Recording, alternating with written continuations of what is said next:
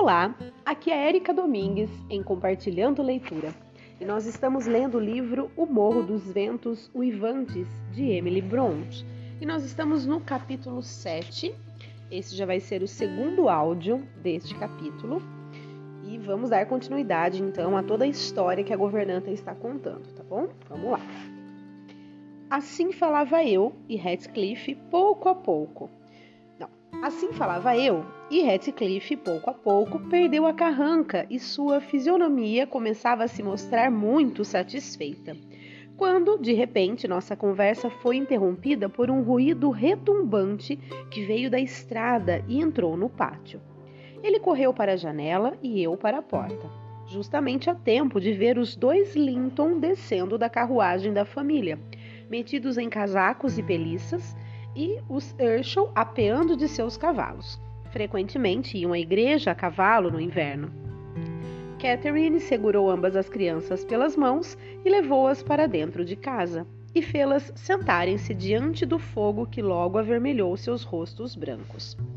Insisti com meu companheiro para que se apressasse em mostrar sua disposição amável, e ele obedeceu de boa vontade, mas, por falta de sorte, quando abriu a porta que saía da cozinha de um lado, Hindley abriu a outra. Os dois se encontraram. O patrão, irritado ao vê-lo limpo e alegre, ou talvez desejoso de manter sua promessa à senhora Linton, empurrou-o com um gesto brusco e ordenou furioso a Joseph para conservar este sujeito fora da sala, mandá-lo para o sótão até depois do jantar. Ele vai meter mão nas tortas e furtar as frutas se ficar sozinho com elas um minuto. Não, senhor, não pude deixar de retrucar. Ele não toca em coisa alguma, é incapaz, e acho que ele deve ter sua parte nas iguarias, assim como nós temos. Ele terá sua parte em meu braço, se o apanhar aqui embaixo antes do anoitecer, gritou Hindley. Suma-se, seu vagabundo. O que? Está querendo virar peralvilho, está? Eu tomo conta de sua elegância. Espere até que eu agarre estes belos cachos e veja se eu não os farei ficar um pouco mais compridos. Já são bastante compridos, observou o jovem Linton olhando da porta. Ele deve até estar sentindo dor de cabeça. Parece a crina de um potro em cima de seus olhos. Lançou essa observação sem qualquer intenção insultuosa, mas a natureza violenta de Radcliffe não estava disposta a sofrer uma aparente impertinência de quem lhe parecia odiar, mesmo então como rival. Pegou uma terrina de molho de maçã quente, a primeira coisa que lhe caiu sob as mãos, e atirou-a com toda a força contra o rosto e o pescoço do que falara, o qual imediatamente começou uma gritaria que levou Isabelle e Catherine ao local apressadamente. O Sr. Urshel agarrou o culpado logo e levou-o ao seu quarto, onde sem dúvida lhe ministrou enérgico corretivo para lhe esfriar o fogo da paixão, pois voltou vermelho e ofegante. Peguei o pano de prato e, com bastante raiva, limpei a boca e o nariz de Edgar, afirmando-lhe que isso serviria para corrigi-lo. Sua irmã começou a chorar, pedindo para voltar para casa, e Cat estava de pé, confusa, corada de vergonha. Você não devia ter lhe falado, disse ao Sr. Linton. Ele estava mal-humorado e agora você estragou sua visita. E ele vai ser chibateado. Não gosto que ele seja chibateado. Não vou poder jantar. Por que falou com ele, Edgar? Não falei, disse o menino, soluçando, escapando de minhas mãos e terminando o resto da purificação com seu lenço de cambraia. Prometi a mamãe não lhe dirigir uma palavra e não dirigi. Está bem, não chore, disse Caterine desdenhosamente. Você não foi assassinado. Não cometa outros erros. Aí vem meu irmão. Fique quieto. Psiu, Isabela. Alguém a magoou? Vamos, vamos, crianças, para os seus lugares, gritou Hindley nervoso. O bruto daquele menino me cansou muito. Da próxima vez, seu Edgar, trate de fazer justiça com suas próprias mãos. Isso lhe dará apetite. O pequeno grupo, grupo recuperou o bom humor à vista da cheirosa comida. As crianças estavam famintas depois da jornada e consolaram-se facilmente, uma vez que nenhum mal de verdade lhe acontecera. O Sr. Urshel enchia os pratos oniparamente e a menina alegrava os outros com sua conversa. Fiquei atrás da sua cadeira Gente, eu vou ler de novo a palavra porque eu li errado, ó. O senhor Urshel enchia os pratos opiparamente. Honestamente, eu não sei qual o significado da palavra opiparamente, mas eu vou buscar. Um segundo. Pronto, procurei. O significado é abundante. Então, o senhor Urshel, né, o Hindley, enchia os pratos com abundância e a menina alegrava os outros com sua conversa.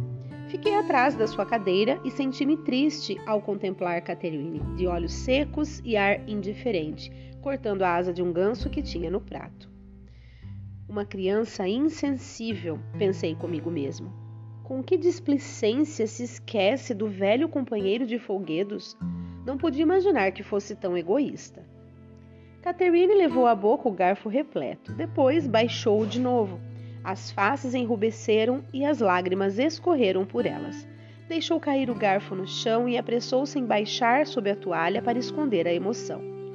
Não mais a chamei de insensível, pois percebi que ela atravessara um purgatório durante o dia e ansiava para achar uma oportunidade de ficar sozinha ou visitar Heathcliff, que fora trancado no quarto pelo patrão, como descobri, tentando levar-lhe uma ração particular de vitualhas.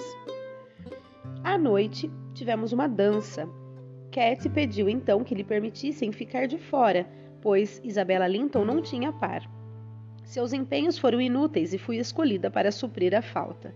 Livramo-nos de toda a tristeza com a excitação do exercício, e nosso prazer foi aumentado pela chegada da banda de música de Gimmerton, formada por 15 figuras: um trompete, um trombone, clarinetas, baixos, trompas e um contrabaixo, além de cantores. Esta banda visita pelo Natal todas as casas respeitáveis e recebe contribuições, e nós nos divertimos muito em ouvi-la. Depois de terem sido entoados os habituais hinos de Natal, fizemos-lhes entoar canções madrigais. A senhora Urshel gostava de música, e assim os músicos nos fartaram. Catherine também gostava muito, mas disse que era mais agradável ouvir do alto da escada e subiu no escuro. Eu a acompanhei fecharam a porta de baixo sem sentir falta de nós, pois a casa estava cheia de gente. Catherine não parou no alto da escada, mas continuou a subir para o sótão onde Radcliffe estava preso e chamou. Ele teimosamente negou-se a responder durante algum tempo. Ela insistiu e finalmente persuadiu-o a se comunicar com ela através das tábuas. Deixei os dois coitadinhos conversarem sem serem perturbados, até que percebi que as canções iam ser interrompidas para os cantores comerem alguma coisa. Subi então a escada para diverti-los. Em vez de encontrar Catherine de fora, ouvi sua voz do lado de dentro. A endiabrada saíra pela clarabóia de um sótão, caminhara pelo telhado e entrara na clarabóia do outro sótão, e foi com grande dificuldade que consegui tirá-la de novo. Quando saiu, trouxe Ratcliffe consigo e fez questão de que eu o levasse para a cozinha, pois a outra criada fora, pois a outra criada fora para a casa de um vizinho para se livrar da cantoria do diabo, como dizia. Retruquei-lhes que não pretendia de modo algum estimular suas artimanhas, mas como o prisioneiro não quebrara o jejum desde o jantar da véspera, por aquela vez fecharia os olhos diante de seu embuste para com o Sr. Hindley. Ele desceu. Filo sentar-se num tamborete perto do fogo e ofereci-lhe muita coisa boa. Ele, porém, sentia-se mal e comeu pouco, e todos os meus esforços para distraí-lo foram em vão. Firmou os cotovelos nos joelhos e apoiou os queixos nas mãos, o queixo nas mãos, entregando-se a profunda meditação. Como eu perguntasse em que estava pensando, respondeu gravemente: Estou imaginando como pegarei Hindley. Não importo de esperar muito tempo, desde que consiga, afinal. Espero que ele não morra antes disso. Que vergonha, Radcliffe! Cabe a Deus castigar os malvados. Nós devemos aprender a perdoar. Não, Deus não teria a satisfação que eu terei, retrucou ele. Só queria saber a melhor maneira. Deixe-me sozinho para planejá-la. Enquanto fico pensando nisso, não sinto dor. Estou me esquecendo, porém, Sr. Lockwood, de que estas descrições não podem diverti-lo. Estou aborrecida de ter falado dessa maneira com o senhor, sentindo frio e com vontade de ir para a cama. Eu podia ter contado a história de Radcliffe, tudo o que o senhor quisesse saber, em meia dúzia de palavras. Lembra, gente, que a senhora Dinha, governanta, ela está contando essa história para o senhor Lockwood, né? Então tem aqui uma sugestão de uma certa pausa que eu vou é, continuar, porque só falta uma página para terminar este capítulo, tá bom? Então, continuando. E assim, se interrompendo a si mesma, a governanta levantou-se e começou a pôr de lado a costura. Mas eu me sentia incapaz de afastar-me de perto da lareira e não estava em absoluto com sono. Então, agora essa fala é do Sr. Lockwood, tá? Continue sentada, senhora Jean, exclamei. Continue sentada por outra meia hora. Fez muito bem de contar a história pormenor... pormenoraz... pormenorizadamente. É o método que aprecio e a senhora deve acabá-la da mesma maneira. Estou mais ou menos interessado em todos os tipos de que a senhora mencionou. O relógio já vai dar 11 horas, senhor Lockwood. Não faz mal, estou acostumado a deitar-me tarde. Uma hora da manhã ou mesmo duas é cedo para quem fica na cama até as 10 horas. O senhor não devia ficar na cama até as 10. A pessoa que não fez metade de seu trabalho diário até as 10 horas corre o risco de deixar a outra metade por fazer. Seja como for, senhora Jean, torne a sentar-se, porque amanhã pretendo prolongar a noite até tarde. Prevejo para mim pelo menos um resfriado renitente. Espero que não, meu senhor. Está bem, o senhor deve me permitir pular uns três anos. Durante esse espaço de tempo, a senhora Urshel não, não, não permito tal coisa em absoluto. Está familiarizada com o estado de espírito em que, quando se está sentado sozinho, com a gata lambendo seus gatinhos no tapete diante de nós, contemplamos tão atentamente o que ela está fazendo que, quando a bichana se esquece de uma orelha, ficamos profundamente irritados? Uma atitude muito preguiçosa, diria eu. Ao contrário, cansativamente ativa. É a minha atitude presentemente. Portanto, continue a narrativa, bem pormenorizada. Verifico que as pessoas destas regiões adquirem sobre os habitantes das cidades o valor que a aranha de um calabouço tem sobre a aranha de uma casinha de arrabalde para seus diversos ocupantes. E, contudo, a atração aprofundada não se deve inteiramente à situação daquele que a contempla. Eles vivem mais intensamente, mais dedicados a si mesmos e menos às coisas superficiais mutáveis e frívolas. Concebo ser quase possível aqui um amor que dure a vida inteira. E não acreditava definitivamente num amor que, dirá, que durasse um ano. Uma situação parece consistir em colocar-se um homem faminto diante de um único prato, no qual ele pode concentrar todo o seu apetite e apaziguá-lo. A outra, apresentar-lhe uma mesa preparada por cozinheiros franceses, Talvez ele possa tirar muito prazer do conjunto, mas cada parte é um mero átomo ao seu olhar e à lembrança. Oh, verá que somos aqui iguais às pessoas dos outros lugares quando nos conhecer, observou a senhora Jean um tanto intrigada com minhas palavras. Desculpe-me, retruquei, mas a senhora, minha boa amiga, é uma prova gritante contra tal afirmativa. Com exceção de alguns poucos provincianos sem consequência, a senhora não tem indício dos modos que considere peculiar a sua classe. Estou certo de que tem refletido muito mais do que o faz a maioria dos empregados domésticos. Foi compelida a cultivar suas qualidades de raciocínio por falta de ocasiões de desperdiçar sua vida em insignificâncias.